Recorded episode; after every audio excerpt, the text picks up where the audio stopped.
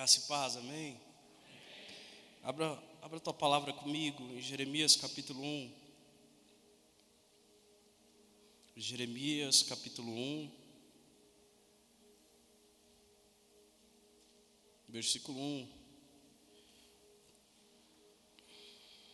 Isaías, Jeremias, primeiro capítulo, versículo 1, vai dizer assim: Palavras de Jeremias, filho de Ilquias, um dos sacerdotes que estavam em Anatote, na terra de Benjamim.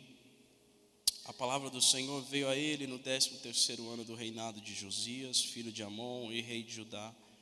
Veio também nos dias de Joaquim, filho de Josias, rei de Judá, até o fim do décimo primeiro ano do reinado de Zedequias, filho de Josias, rei de Judá. No quinto mês desse ano, os moradores de Jerusalém foram levados ao exílio. Verso 4: E a palavra do Senhor veio a mim, dizendo: Antes de formá-lo no ventre materno, eu já o conhecia, e antes de você nascer, eu o consagrei e constituí profeta às nações. E então eu disse: Ah, Senhor Deus, eis que não sei falar, porque não passo de uma criança. Mas o Senhor me disse: não diga, não passo de uma criança, porque a todos a quem eu enviar, você irá, e tudo que eu lhe ordenar, você falará. Não tenha medo de ninguém, porque eu estou com você para livrá-lo, diz o Senhor. Depois o Senhor estendeu a mão e tocou na minha boca, e o Senhor me disse: Eis que ponho as minhas palavras na sua boca.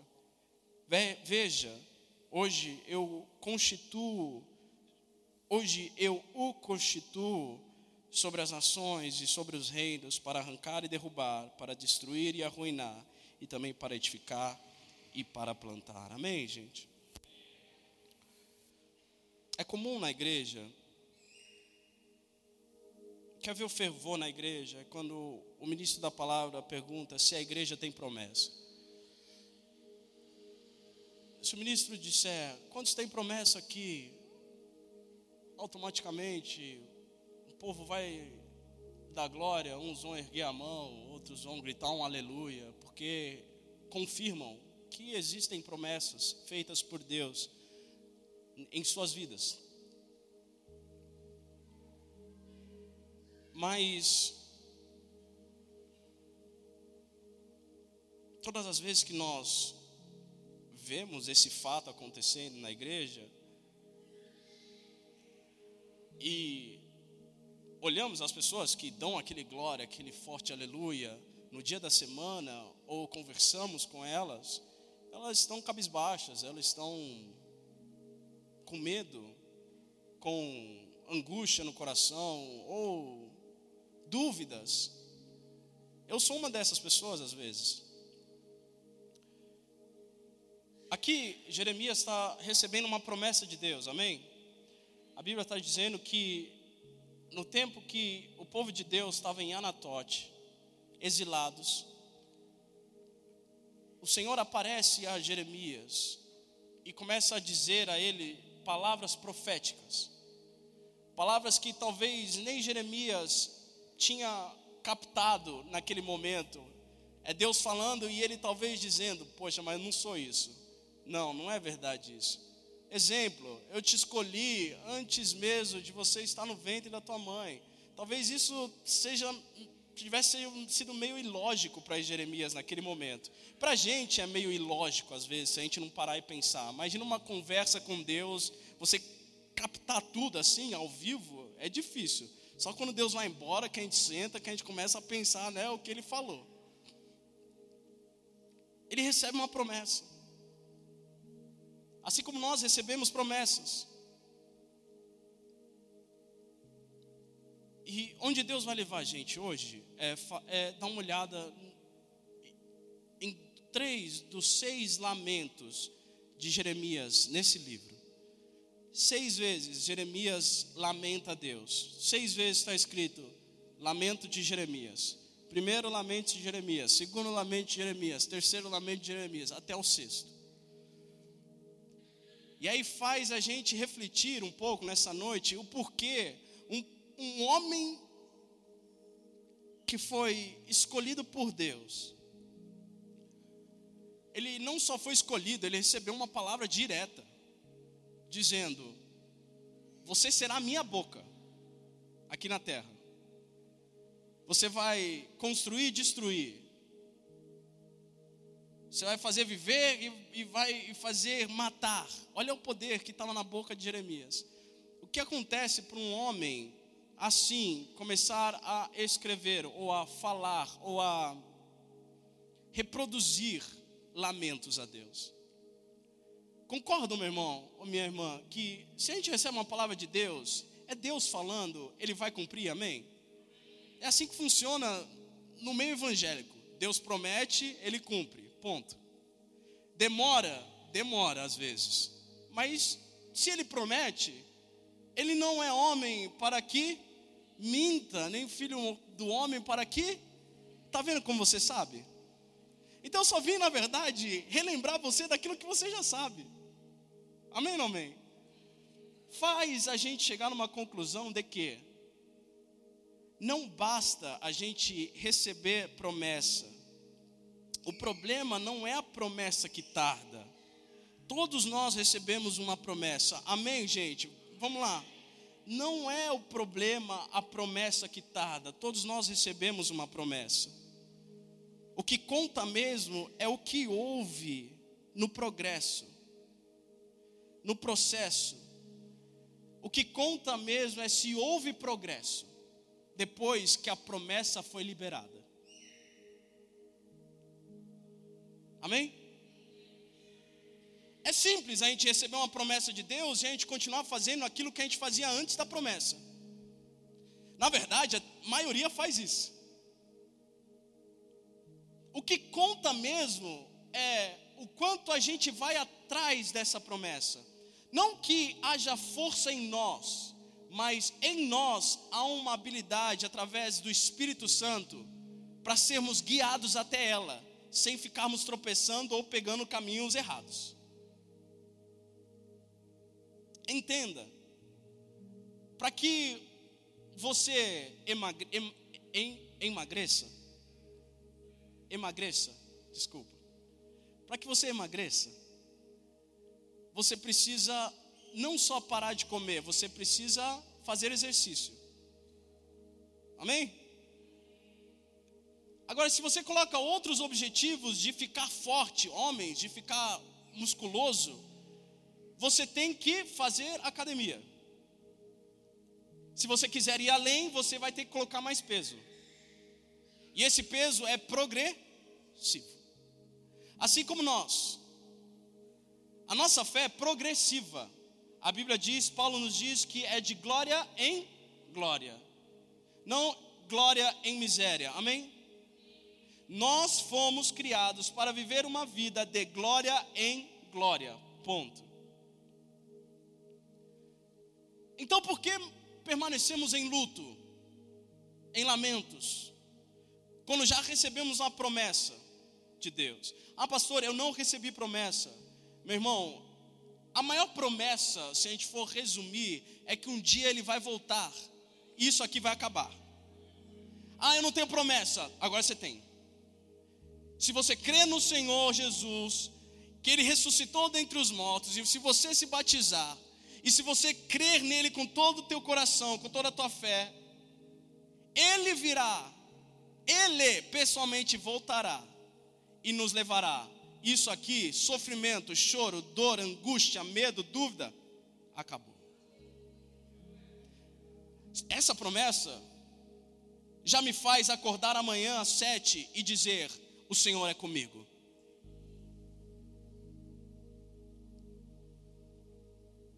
Agora veja, capítulo 12 de Jeremias.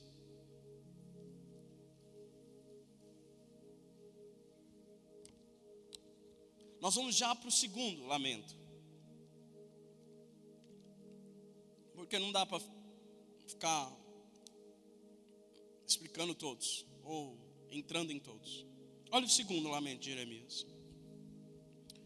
Verso 1 diz: Justo seria, Senhor, se eu apresentasse a minha causa diante de ti.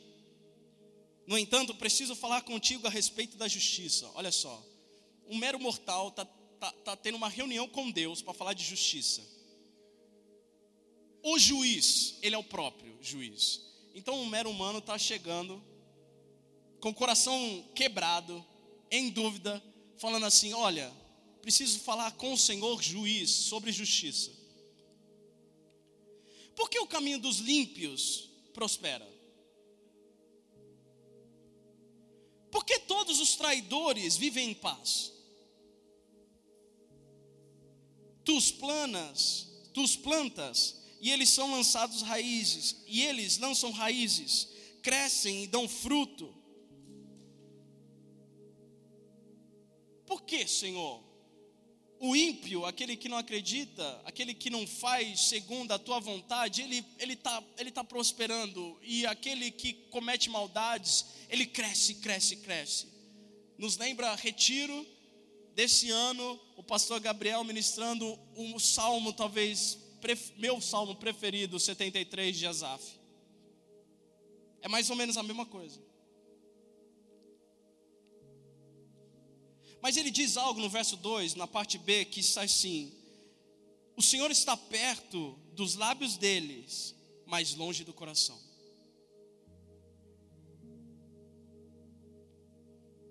Isaías vai dizer: O Senhor disse: Visto que este povo se aproxima de mim e com a sua boca e com seus lábios me honra, mas o seu coração está longe de mim. Jeremias está falando aqui eles prosperam, eles crescem, mas tem muito Deus na boca deles, mas no coração não tem nada de Deus. É muito Jeová e glória a Deus, e Deus é fiel, mas dentro mesmo não tem nada. É muito Deus vai fazer, eu creio, pastor, eu creio que Ele vai cumprir a obra, mas dentro não tem essa convicção. Mas tu, ó Senhor, me conheces. Tu me vês e provas o que o meu coração sente em relação a ti. Arranca-os como ovelhas destinadas ao matadouro e separa-os para o dia da matança.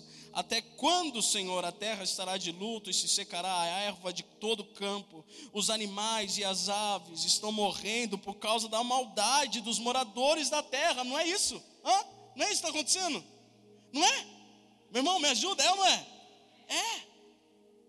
A terra está morrendo pouco a pouco, por causa da maldade dos próprios moradores, por causa do descuido dos próprios moradores. Esses moradores da terra que dizem: Deus não vê aquilo que nos espera. E como de costume, depois de um lamento, tem uma resposta de Deus para Jeremias. Olha essa resposta de Deus. Jeremias, se você se cansa correndo com homens que vão a pé, como poderá competir com os que vão a cavalo?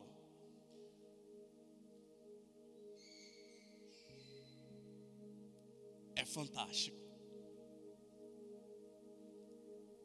É Deus falando para Jeremias: Ok, filho, eu estou entendendo, eu sei, eu estou sondando o teu coração, eu sei o que está aí, e eu estou ouvindo o que está saindo da sua boca. Agora deixa eu falar. Se você está cansado, em Anatote, que é onde ele está agora, se você está cansado,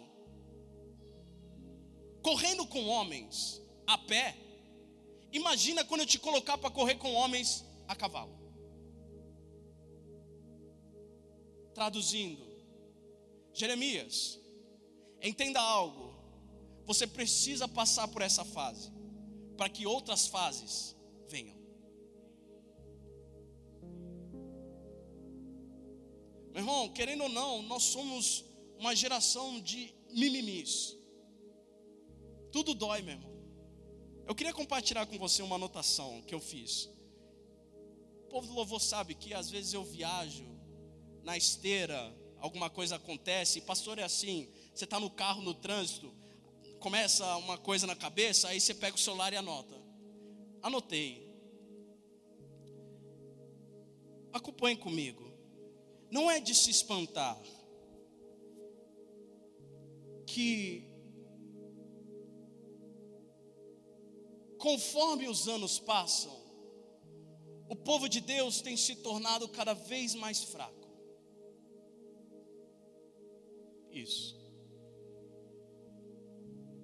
Inconstância nas igrejas e nos quartos resulta em uma vida frágil. Tudo machuca e tudo dói. Façamos como Paulo. Peçamos ao Espírito que sejamos fortalecidos no Senhor e na força do seu poder, porque tempos cada vez mais desafiantes estão por vir.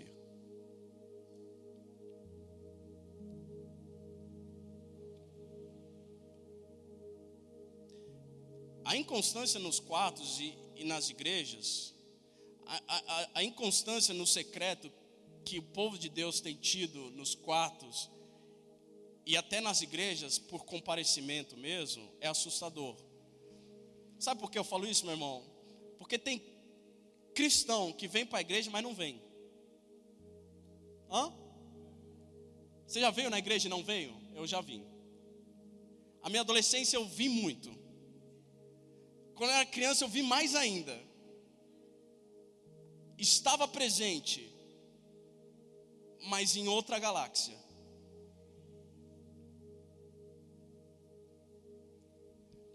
Aí não é de se espantar, porque quando a gente recebe uma promessa, a gente não progride, a gente não continua, a gente não continua a caminhada. E quando problemas vêm, a gente lamenta. Ah, pastor, é errado lamentar? Não, a Bíblia nos diz que. Aliás, a Bíblia tem um livro chamado Lamentações, então, né? Jeremias foi um dos profetas. Os maiores, dos maiores que a gente viu, não viu, ouviu, leu, passando nessa terra. Só que a incumbência dele era pregar e não ser ouvido. Deus mesmo falou para ele: Olha, Jeremias, você vai pregar, mas eles não vão te ouvir. Meu irmão, só um pastor que ministra a palavra sabe o quanto dói você ministrar e o povo não ouvir. O pai, quando o filho não ouve, já se revolta põe a, põe a, a toalha no banheiro, vai jogar o lixo. Não faz isso, Giovana. Noa, por favor, para de gritar. Tá tarde. Noa, chega. Desliga a televisão. Depois de 20 minutos eu volto para a sala, a televisão está ligada. Vem uma décima fúria, meu irmão. Quanto mais quando a gente está falando da palavra de Deus, que vai te sustentar nessa caminhada lá fora. Filho, crê no Senhor, e toda a tua família será salva. Meu filho, ninguém impede Deus, quando Ele quer agir, vai dar certo. Ele vai levar ao arrependimento aquele teu familiar, mas seja bom exemplo, querido. E a gente faz tudo ao contrário. Então Jeremias vivia nessa era de eu prego, mas ninguém me ouve. E é óbvio que o cara vai chegar num lamento e vai falar: Meu Deus do céu, não aguento mais o Senhor falando que eu tenho que falar, só que ninguém me ouve, ninguém faz o que o Senhor está falando para fazer.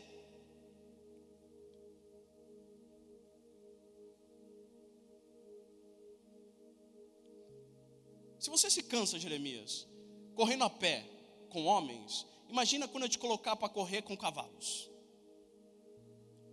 Deus continua dizendo: se em terra de paz, Jeremias, você não se sente seguro, que fará na floresta de Jordão?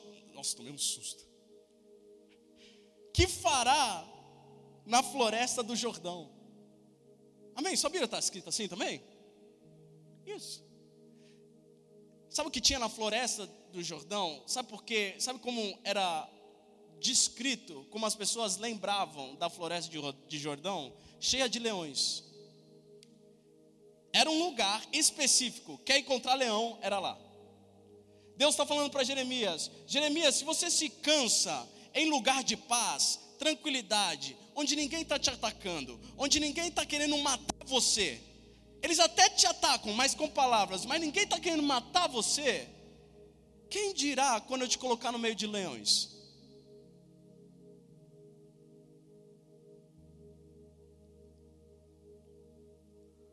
Porque até mesmo seus irmãos e a casa de seu pai estão sendo desleais para com você.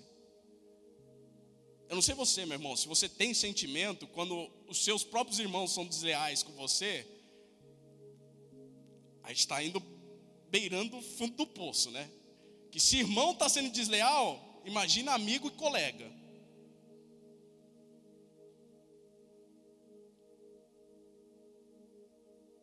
Eles o perseguem com fortes gritos. Não confie neles, ainda que lhe digam coisas boas. Deus falando, Jeremias, não confie em ninguém. Confie em mim.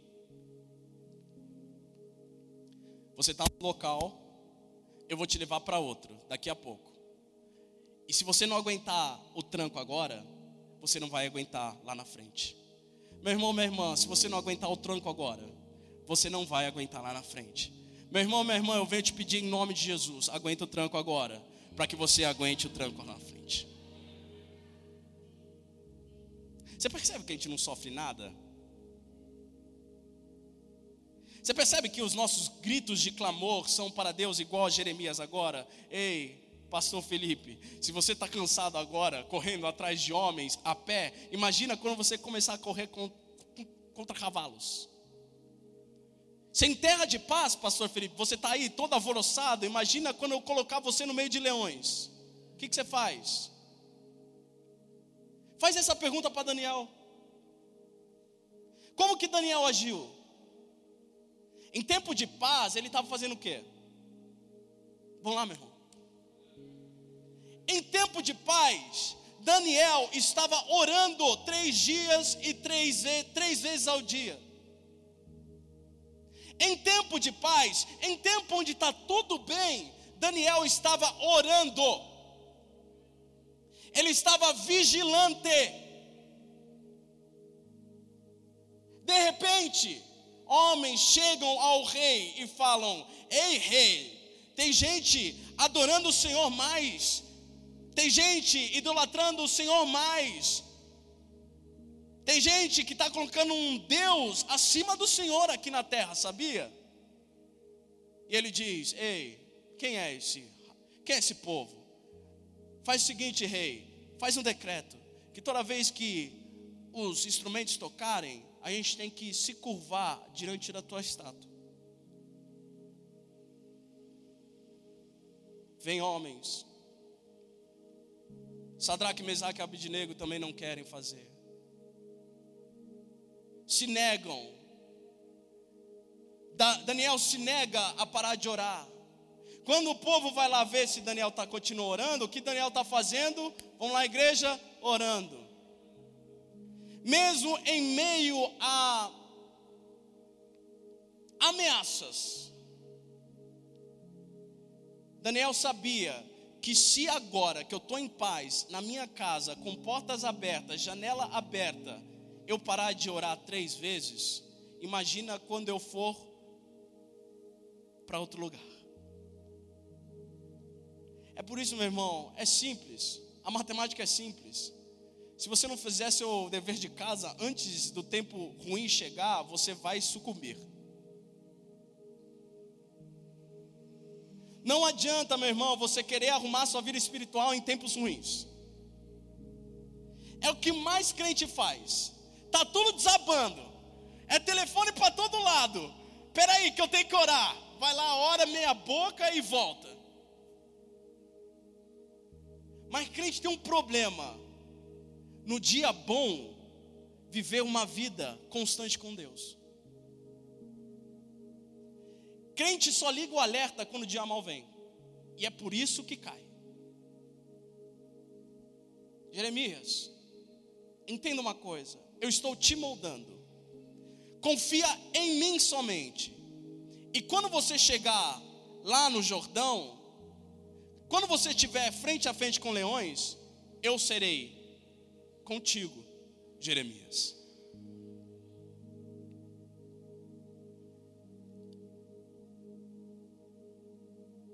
Jeremias capítulo 20.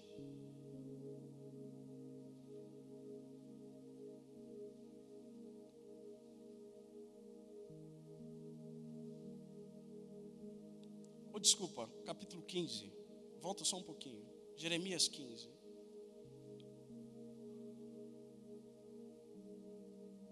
Olha lá no seu título aí da sua Bíblia, se você está com ela. Terceiro lamento de Jeremias.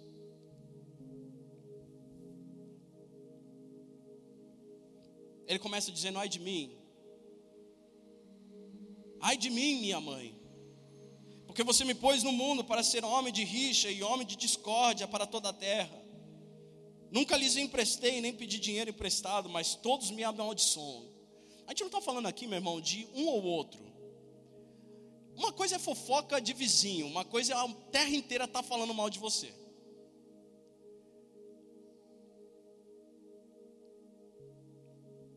Verso 15: Ó Senhor, tu sabes, lembra-te de mim, ampara-me e vinga-me dos meus perseguidores. Não permitas que por causa da tua longanimidade eu seja arrebatado, Senhor. Fica sabendo que por causa de ti tenho sofrido afrontas. E ele muda rápido as coisas. Se você começar a ler Jeremias, ele muda, o humor dele muda. Ele volta, vai, estou lamentando, de repente eu estou confiando, lamentando, confiando, agora ele está confiando. Ele diz: Achar as tuas palavras, logo as comi. As tuas palavras encheram meu coração de júbilo e de alegria, pois sou chamado pelo teu nome, ó Senhor dos exércitos. Nunca me assentei na roda dos que se divertem, nem me alegrei oprimindo por tua mão. Oprimido por tua mão, eu me assentei solitário, pois me encheste de indignação. Porque a minha dor não passa e a minha ferida me dói e não me admite cura. Olha como ele muda. Por que, Deus? A minha dor não passa? Porque o que eu estou sentindo não vai embora, Deus? Pelo amor do Senhor, eu quero viver em paz. Serias tu para mim como ribeiro ilusório, como águas que enganam? Isso é forte demais. Senhor, o Senhor é tipo uma água quando eu estou com sede, mas não posso beber? Portanto, assim diz o Senhor. Deus respondendo: Portanto, assim diz o Senhor: se você se arrepender, eu o farei voltar e você estará diante de mim. Perceba que até o profeta que está pregando arrependimento precisava de um pouquinho de arrependimento dele, dele, dentro dele também. E olha isso. Se você separar o que é precioso daquilo que não presta, você será a minha boca. E eu percebo que a gente está nessa fase aqui também. Há uma necessidade nossa, de, como igreja, de separar daquilo que realmente é precioso e aquilo que não presta na nossa vida. Lá no capítulo 1, o Senhor já falou para Jeremias que ele seria a boca dele para o povo. Aqui o Senhor está falando para Jeremias: Ei, se você separar o precioso daquilo que não presta, você vai continuar sendo a minha boca. Senão, não. Há uma urgência, meus irmãos, da gente fazer uma reflexão de uma vez por todas. O que é precioso e o que tem que ser deixado para fora, para que quando as coisas piorarem, eu me mantenha firme, sólido, uma casa fincada na, uma casa fincada na rocha, que pode vir a tempestade, pode vir o, o, o, o que for, ela permanece. Sabe quando o povo de Deus vai fazer a diferença? Quando tudo começar a cair em redor, ao redor, e só o povo ficar. Não, você não entendeu. Vou repetir. A diferença entre o povo de Deus e os ímpios vai ser notória quando todas as outras casas em volta caírem e a gente permanecer. Entenda, não para a gente olhar para eles e falar: olha só, sua casa caiu e a minha não. É para dizer para eles: a sua casa caiu, entra na minha, que eu vou te explicar quem manteve ela em pé. Só que a gente está terreno demais. Eu sou, um te, eu sou um cara terreno demais. Essas duas semanas, eu contei cinco vezes que eu quase sofri acidente feio. Sabe de de distração dos outros motoristas? Hoje foi máximo assim, foi um nível máximo. Eu estou andando aqui no Via Parque, entregar uma coisa antes do culto. O motoqueiro veio com tudo. Eu joguei o carro com tudo para a esquerda. Não tinha, não estava vindo carro nenhum na esquerda. Se tivesse vindo carro na esquerda, eu tinha destruído o coitado que não tinha nada a ver com o negócio. E o motorista mandou eu tomar naquele lugar porque eu estava correndo. Olha só.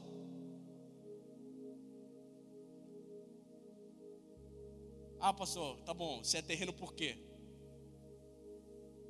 Porque eu falei, meu Deus, ainda bem que ele não zoou o carro.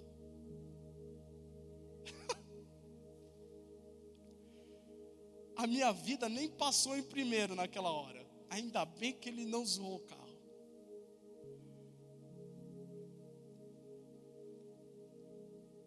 Jeremias, eu estou te entendendo. Se você fizer uma coisa, se arrepender, e a outra coisa é separar o precioso daquilo que não presta, eu vou ser só, você será minha boca aqui na terra. Quantos querem ser boca de Deus aqui na terra? É, meu irmão, é uma pergunta muito difícil a ser respondida. Isaías não ousou abrir a boca antes da tenaz tocar na boca dele. Jeremias não ousou abrir a boca antes do, do Senhor purificar a boca dele. Antes do Senhor falar assim, Moisés, você vai. Mesmo assim, ah, mas eu sou, eu tenho problema na fala, você vai. Antes do amém de Deus, nenhum homem de Deus ousou ir, ousou ir. Quando você realmente quer ser boca de Deus aqui na terra, meu irmão, você vai começar a separar aquilo que é precioso e aquilo que não presta.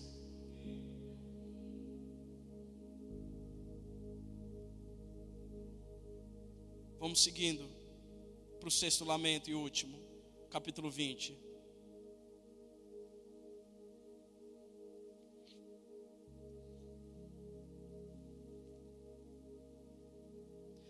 Contexto, escute, contexto aqui, Jeremias já está em Jerusalém. Lembra lá no começo que Deus falou para ele: Ei Jeremias, se você não se, se você se cansa andando com homens a pé, imagina quando eles estiverem a cavalos. Lembra? Lembra, amém? Agora ele está andando com homens a cavalos em Jerusalém. Verso 1. Passur ou Pazur, não sei filho do sacerdote Imer, que era superintendente da casa do Senhor. Olha só, meu irmão, olha só, superintendente da casa do Senhor. Ouviu Jeremias profetizando essas coisas. E por isso mandou que o profeta fosse açoitado e preso no tronco que ficava junto ao portão superior de Benjamim, na casa do Senhor.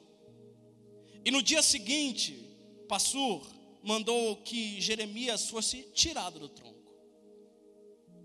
Você está entendendo que ele avançou para terrenos mais hostis, porque a palavra tinha que ser ministrada lá? Porque a voz de Jeremias tinha que ecoar lá? Jeremias está no tronco agora. Ele estava livre quando ele falou: Por que os ímpios prosperam porque eles crescem, eles criam raízes e crescem, e eu não. Ele estava lá, examinando, sei lá, o campo e fazendo essas conexões. De repente, agora ele está preso no tronco.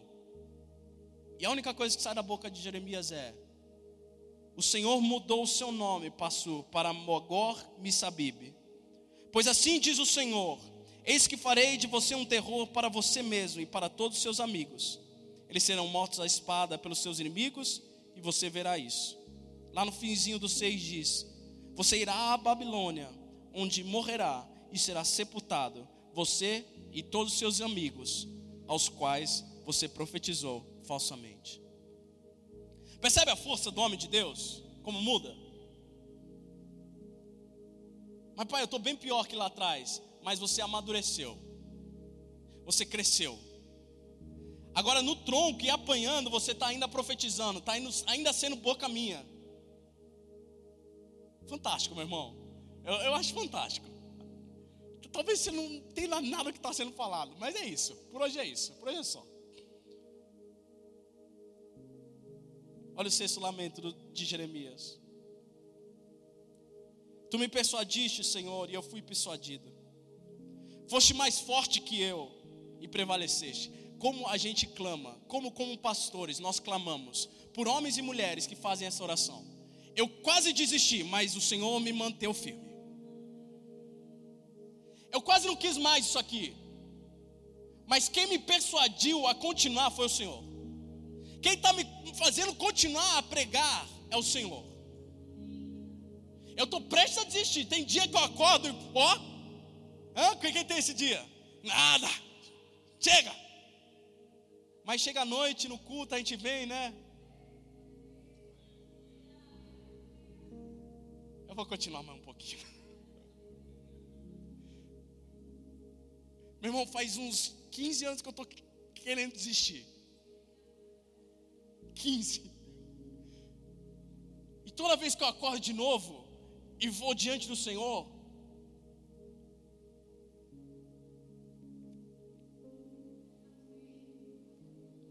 a gente está aqui de novo, 15 anos desistindo, eu estou aqui, olha lá. Dezembro, dia 15, 2022. Vai terminar mais um ano e eu não desisti.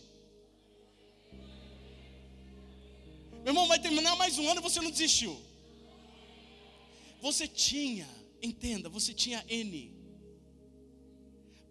para o mundo você tinha N razões para desistir. Mas tu me persuadiste, Senhor, e eu fui persuadido. Foste mais forte do que eu e prevaleceste. Sou motivo de riso o dia inteiro.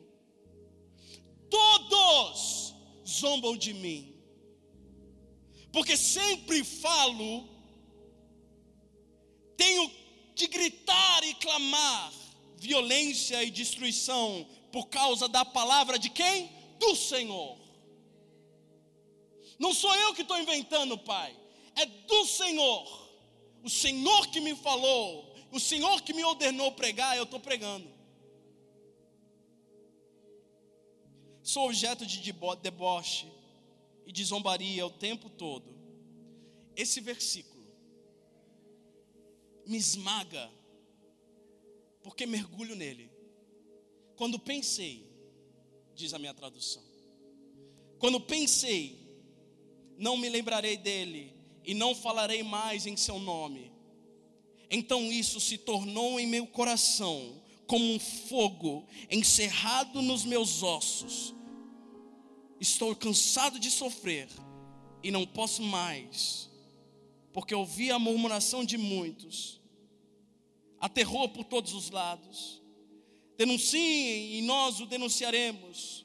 Todos os meus amigos íntimos esperam que eu tropece e dizem: talvez ele se deixe persuadir, então nós o venceremos e dele nos vingaremos. Mas o Senhor mas o Senhor está comigo. Mas o Senhor está comigo. Eu vou repetir, mas o Senhor está comigo. Ei, Deus, eu pensei que eu não ia aguentar mais, mas veio como um fogo encerrado nos meus ossos, e eu tenho uma certeza: o Senhor está comigo.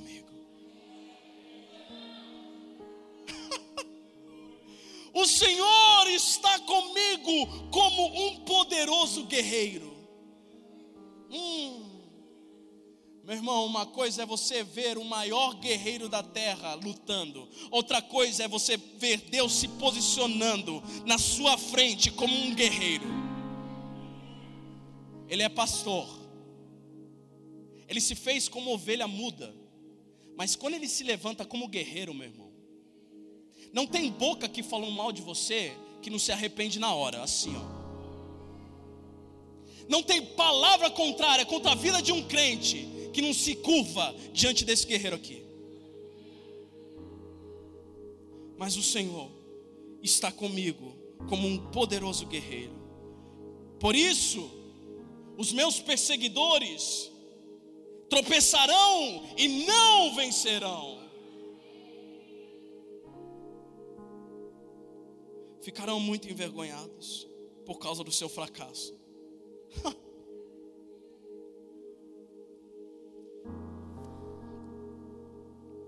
Sofrerão afronta perpétua que jamais será esquecida.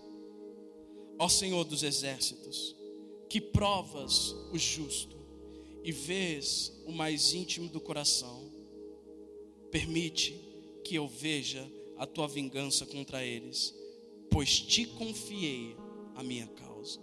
Quantos colocam a causa agora nas mãos de Deus? Vamos lá? Quantos colocam a sua causa agora nas mãos de Deus?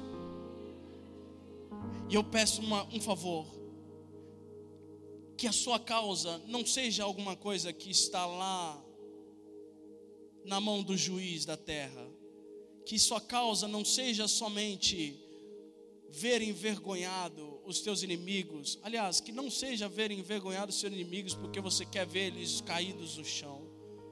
Mas quantos colocam a sua causa nas mãos do Senhor, dizendo: Senhor, me sustenta nessa caminhada.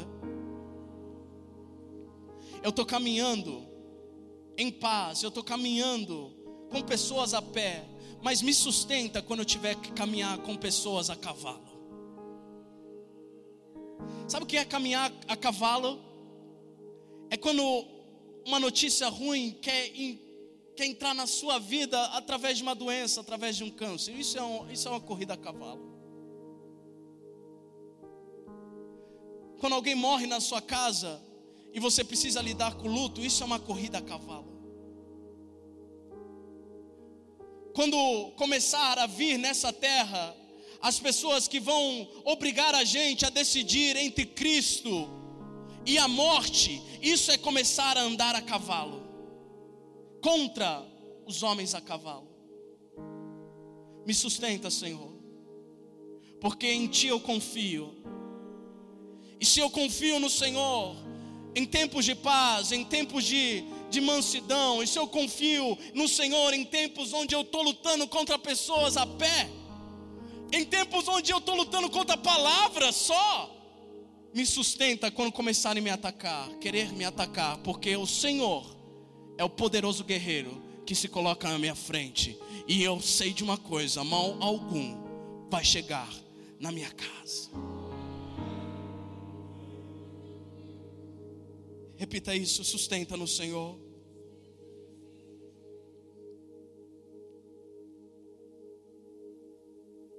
Verso 12.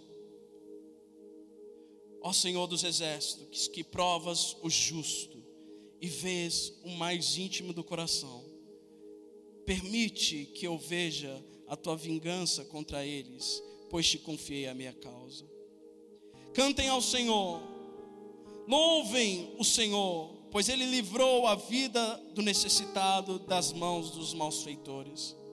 Maldito o dia que eu nasci, não seja bendito o dia em que minha mãe me deu a luz. E lá no verso 18, ele continua dizendo: Porque saí do ventre materno, tão somente para ver trabalho e tristeza, e para que se consumam de vergonha os meus dias. É mostrando para a gente que Jeremias também era humano, é um profeta, mas é um humano. Mas toda vez que ele lamenta, ele entende uma coisa: Ele é o meu poderoso guerreiro. É o fogo que arde dentro de mim que me mantém nessa causa. É com Ele, é na mão dele que está a minha causa. Está na mão dele, meu irmão. Meu irmão, se está na mão dele, você está nas melhores mãos possíveis. Apocalipse 2:10, por favor, cara.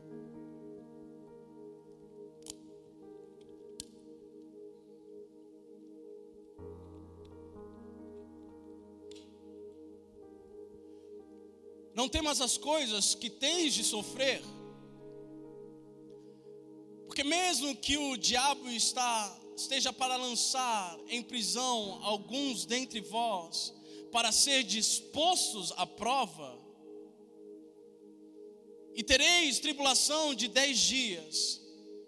Sejam fiéis até a morte, e dar-te-ei a coroa da vida.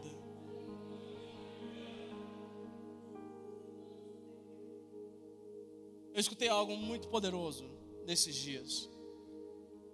E eu vou usar como exemplo aqui. É simples, mas é poderoso. Ana só não teve filho porque Deus quis.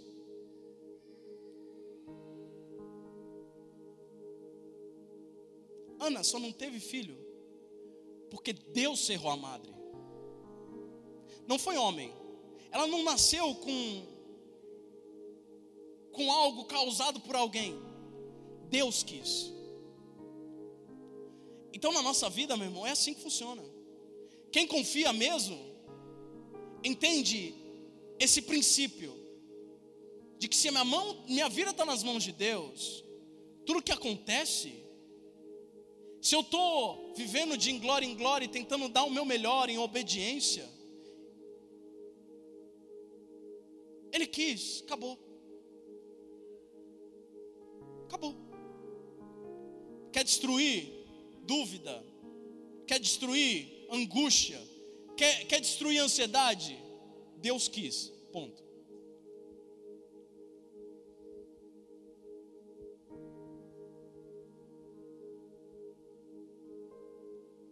Não há mais o que ser feito além da gente tirar alguns minutos de oração a Deus.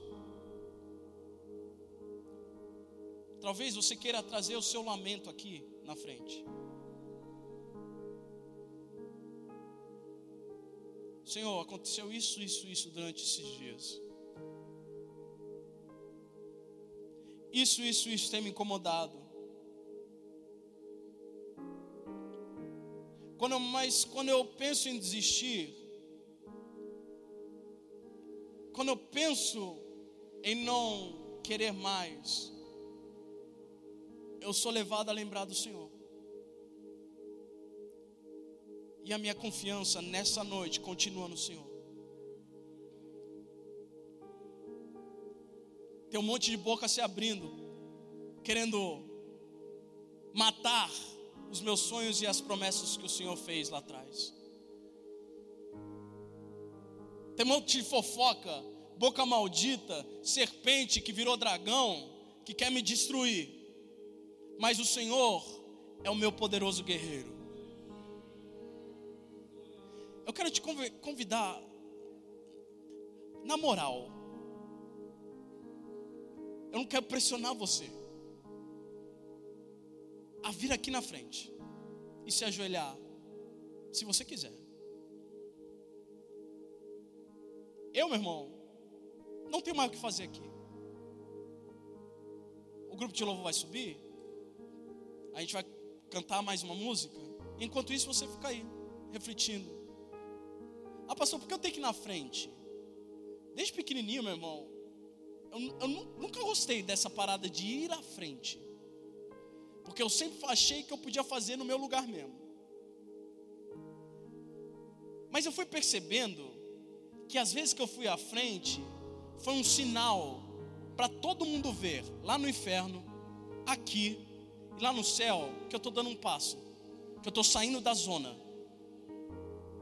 Existe uma zona de conforto. E quando eu saio, é isso. É isso.